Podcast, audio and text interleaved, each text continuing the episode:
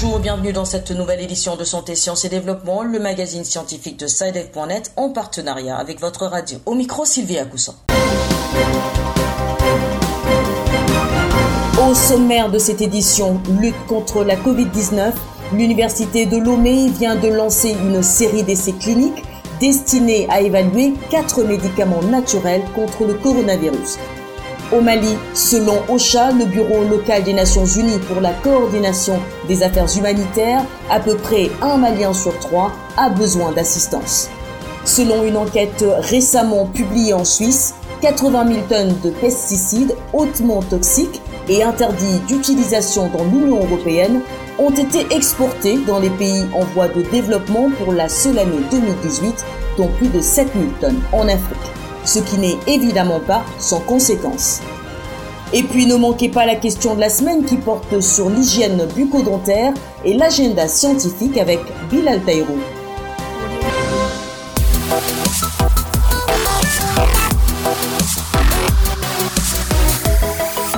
L'Université de Lomé au Togo vient de lancer une série d'essais cliniques pour évaluer des médicaments naturels contre la Covid-19. Quatre médicaments élaborés à partir de plantes médicinales sont ainsi mis à l'essai directement sur des êtres humains après que les résultats des tests in vitro se sont révélés encourageants. Les enjeux de ces essais cliniques avec Antoine Afanou à Lomé. Les quatre phytomédicaments, objets de la présente étude, ont été sélectionnés parmi un lot de près de 100 remèdes à l'issue des tests en laboratoire. Leur administration aux malades se fait selon une approche bien précise, comme l'explique le professeur Didier Ekwevi, épidémiologiste et chercheur à l'université de Lomé. C'est ce qu'on appelle un essai randomisé, c'est-à-dire la distribution du traitement par au sort quatre médicaments que nous allons comparer par rapport à un traitement de référence qui est le traitement qu'on administre actuellement, qui est à base d'hydroxychloroquine et d'azithromycine. Il y a une question essentielle de savoir si les phytomédicaments, c'est-à-dire les plantes traditionnelles qui y a au Togo, permettent d'améliorer le pronostic de la maladie Covid-19. Les essais sont effectués sur environ 250 volontaires âgés au moins de 18 ans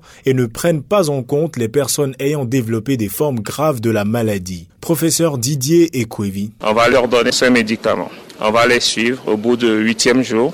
On va mesurer encore la charge virale et on verra dans chaque groupe quelle est la proportion des gens qui ont une charge virale qui est négative. Est-ce que cela peut permettre de réduire le délai d'hospitalisation ou de réduire le délai de contagion? C'est ce que nous essayerons de montrer. Premier du genre au Togo, le président de l'université de Lomé souhaite que cet essai soit le numéro un d'une longue série professeur Komlan Dodi Kokoroko. Nous avons essayé de créer la rupture à travers ce test clinique, mais je nous souhaite beaucoup d'aventures scientifiques qui seront déterminantes pour le changement tant espéré au profit de l'humanité. En attendant les résultats de cette étude, le Togo totalise à ce jour plus de 1600 cas de coronavirus, l'un des chiffres les plus bas de la sous-région ouest africaine. Antoine Afanou Alomé pour Santé, Sciences et Développement.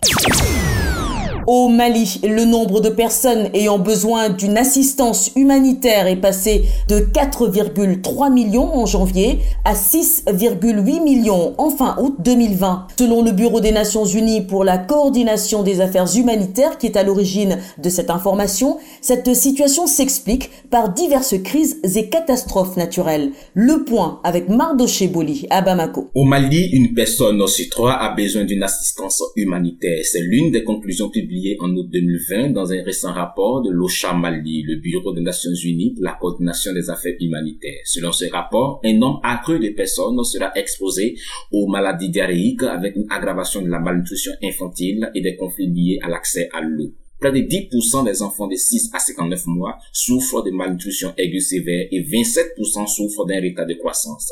Selon Mbaraga Gassaraboué, coordinatrice de l'OCHA Mali, si rien n'est fait pour soutenir ces personnes atteintes, l'aggravation de la vulnérabilité nutritionnelle causerait la mort de milliers d'enfants de moins de 5 ans dans le pays. Elaïdi Boulamabori, chef des missions des Médecins sans frontières au Mali, alerte sur la croissance de la malnutrition. Nous avons aussi euh, euh, la prise en charge des cas de malnutrition, c'est aussi un axe d'intervention. On remarque une légère croissance comparée aux années antérieures, surtout un peu vers le centre et un peu le nord-est. Vous savez, plus que la situation se détériore, puisque les conséquences sont énormes et de longue portée. Pour nous, une fois que nous constatons qu'il y a ces besoins, alors la priorité pour nous d'abord c'est le médical. Après ça, il y a aussi toutes ces questions de protection, toutes ces questions d'autres besoins.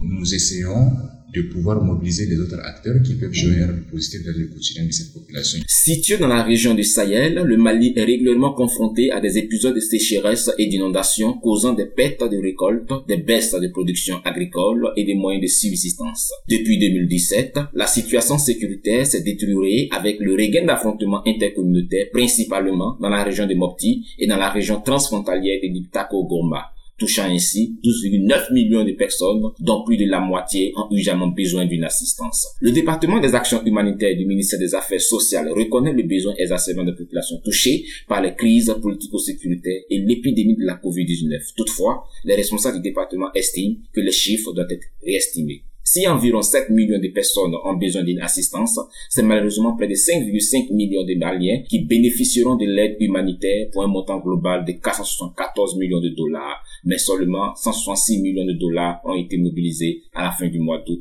2020. Mardo Chebouli, Bamako, pour santé, sciences et développement l'Afrique serait devenue l'une des destinations privilégiées de pesticides hautement toxiques et interdits d'utilisation dans l'Union européenne. C'est en tout cas la conclusion d'une enquête publiée récemment par l'ONG suisse Public Eye qui estime à plus de 7000 tonnes le volume des pesticides toxiques exportés vers le continent pour la seule année 2018. L'économie de cette enquête avec William Boussano à Paris. L'organisation non gouvernementale suisse Public Eye vient de publier une enquête dont les résultats sont pour le moins surprenants. L'Europe aurait produit et exporté vers les pays en développement plus de 80 000 tonnes de pesticides hautement toxiques et interdits d'utilisation au sein de l'Union européenne elle-même. Laurent Gabarel, expert en économie agricole et co-auteur de cette enquête. Notre enquête a montré que à peu près 10% des volumes de pesticides interdits exportés depuis l'Europe en 2018 étaient destinés à l'Afrique. Au total, c'est quelques 7500 tonnes. Euh, le Maroc et l'Afrique du Sud recevaient les plus gros volumes sur le continent, suivis par l'Égypte, le Soudan et le Sénégal. On trouve au premier rang de ces exportations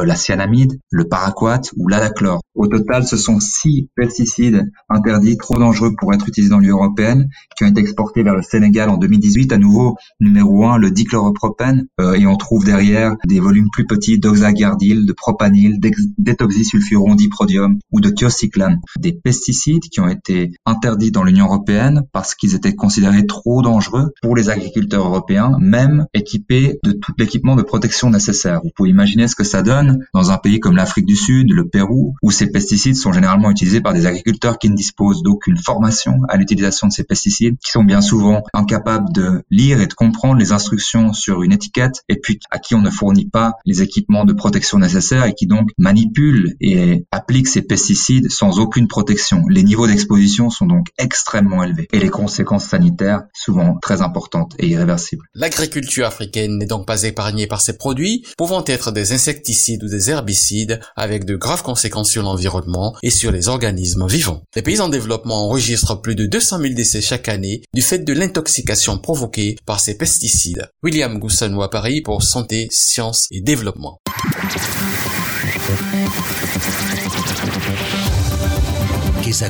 Qu'est-ce que c'est? Vos questions à la rédaction, les réponses de nos experts.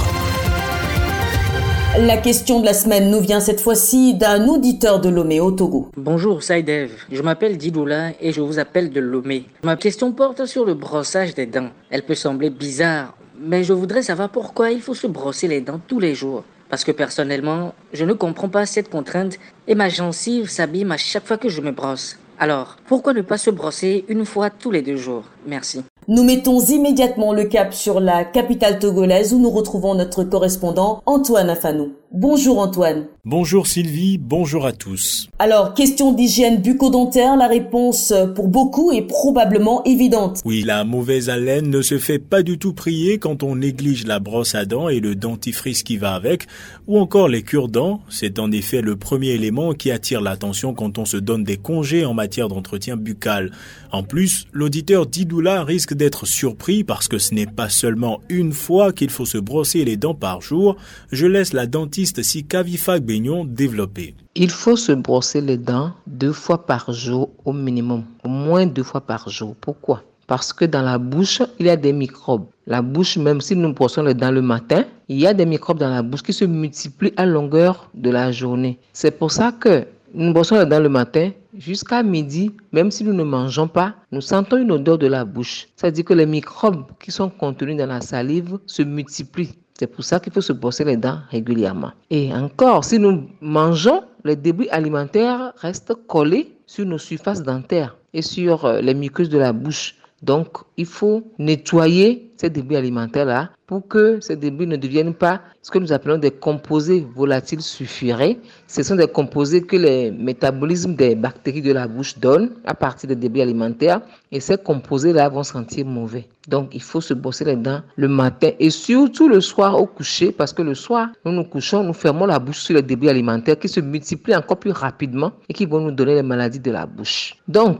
si on ne se brosse pas les dents, on a les maladies de la bouche. Ces maladies-là, c'est surtout la carie dentaire et les maladies de la gencive. Voilà pour les précisions de la dentiste Sikavi Fagbeignon. Mais alors Antoine, qu'en est-il des douleurs à la gencive ressenties par l'auditeur quand il se brosse? Il s'agit là malheureusement d'un cercle vicieux qu'il va falloir rompre parce que les inflammations de la gencive, selon les spécialistes, proviennent très souvent d'une mauvaise hygiène bucco-dentaire. Il faut donc se brosser régulièrement les dents pour éviter les tartres qui font saigner la gencive. Et dans le cas de Didoula, eh bien, il faudra consulter Sylvie. Merci Antoine, je rappelle que vous êtes notre correspondant à Lomé au Togo.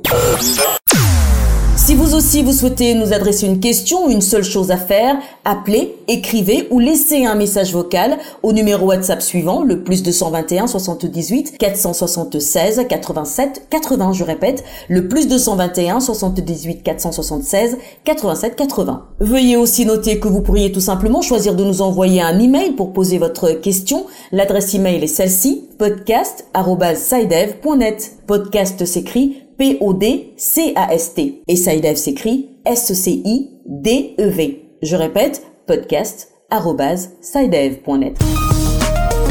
L'agenda. Place maintenant à l'agenda scientifique de la semaine avec Bilal Taïrou. Bonjour Bilal. Bonjour Sylvie, bonjour chers auditeurs. Quels événements avez-vous retenus pour nous cette semaine? Des événements très intéressants Sylvie, même si la plupart continuent de se tenir en ligne du fait de la Covid-19. Nous pouvons donc retenir déjà que du 28 au 30 septembre se tiendra la seconde édition de la conférence mondiale sur la chirurgie et l'anesthésie. La conférence sera virtuelle et elle est organisée par Magnus Group et elle s'articulera autour du thème Découvrir les nouvelles possibilités et les innovations récentes en chirurgie et en anesthésie. Plus d'informations sur le site des organisateurs. Ensuite, du 30 septembre au 1er octobre, nous pourrons assister en ligne au West Africa Com. Il s'agit de la conférence sur le GSM pour l'Afrique de l'Ouest et du Centre. Précédemment prévu se tenir au Radisson Blue Hotel de Dakar, l'événement sera finalement virtuel. Il vise à unir les marchés ouest et centrafricains, francophones et anglophones, des technologies, des médias et des télécommunications. L'adresse mail info.westafricacom.com est disponible pour toute information et pour les inscriptions.